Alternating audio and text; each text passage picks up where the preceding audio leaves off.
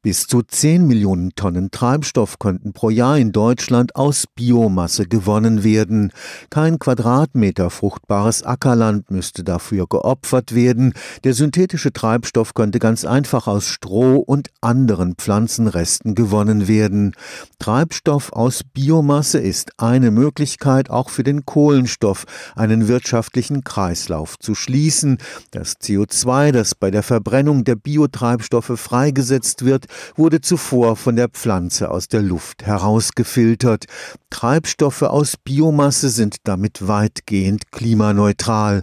Seit sieben Jahren zeigt die Biolik-Versuchsanlage des Karlsruher Instituts für Technologie, dass die Verwandlung von Stroh in Benzin auch im industriellen Maßstab funktioniert. Ein Beispiel für die Möglichkeiten des Klimaschutzes durch Bioökonomie, Thema des Wissenschaftsjahres 2020. Nur wenn wir die CO2-Emissionen drastisch reduzieren, können wir verhindern, dass unser Heimatplanet bis Ende des Jahrhunderts den Hitzetod stirbt. Biomasse als Energieträger zu nutzen, ist eine Möglichkeit, dieses Ziel zu erreichen. Wir nutzen die Pflanze, die wächst sowieso und die Pflanze mit der Photosynthese sammelt ja das CO2 an und wächst damit, kann dann Lebensmittel produzieren oder wächst einfach und wir können Pflanzenteile, die nicht für Lebensmittel genutzt werden, können können wir nutzen und können dann Kraftstoffe und Chemieprodukte herstellen. Professor Jörg Sauer ist Sprecher der Biolik-Pilotanlage auf dem Campus Nord des Karlsruher Instituts für Technologie. Dort verwendet man beispielsweise Stroh als Biomasse. Das Problem des Einsammelns der Pflanzenreste wurde durch eine Zwischenstufe gelöst. Das war so die Ursprungsidee von dem Biolik, dass man eben Stroh nicht länger als 30, 40, 50, 100 Kilometer maximal transportieren sollte, weil ich sonst über weite Strecken Luft transportiere, sondern man muss eine Zwischenverdichtung schaffen.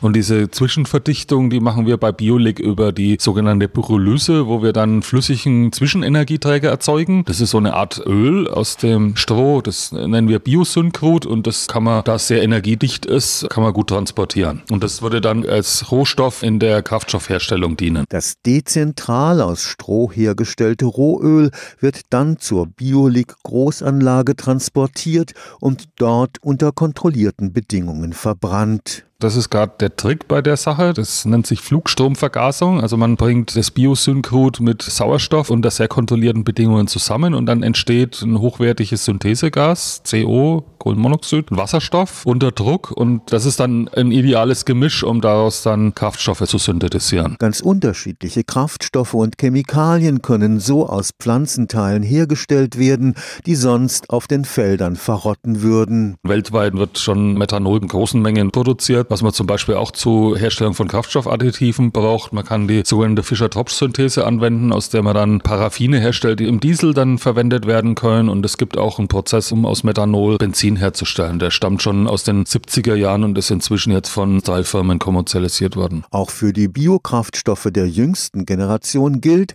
Klimaschutz wird nicht zum Nulltarif zu haben sein. Die Technologien sind im Prinzip da. Es fehlt der Anreiz der Gesellschaft, das auch einzuführen einzuführen. Es ist teurer als heutiger Kraftstoff und wir müssen halt entscheiden, ob wir das wollen. Also wir müssen die erstmal so einführen in den Markt, dass es nicht gleich zu einem Schock kommt, aber es wird dazu führen, dass der Kraftstoffpreis steigt und wir haben halt dann die Alternative, entweder zahlen wir mehr für ein Auto, was dann elektrisch angetrieben ist, was dann aber im Betrieb kostengünstiger ist oder wir zahlen halt ein bisschen weniger fürs Fahrzeug, dafür ist dann der Antrieb teurer, weil wir dann teureren Kraftstoff tanken müssen. Stefan Fuchs, Karlsruher Institut für Technologie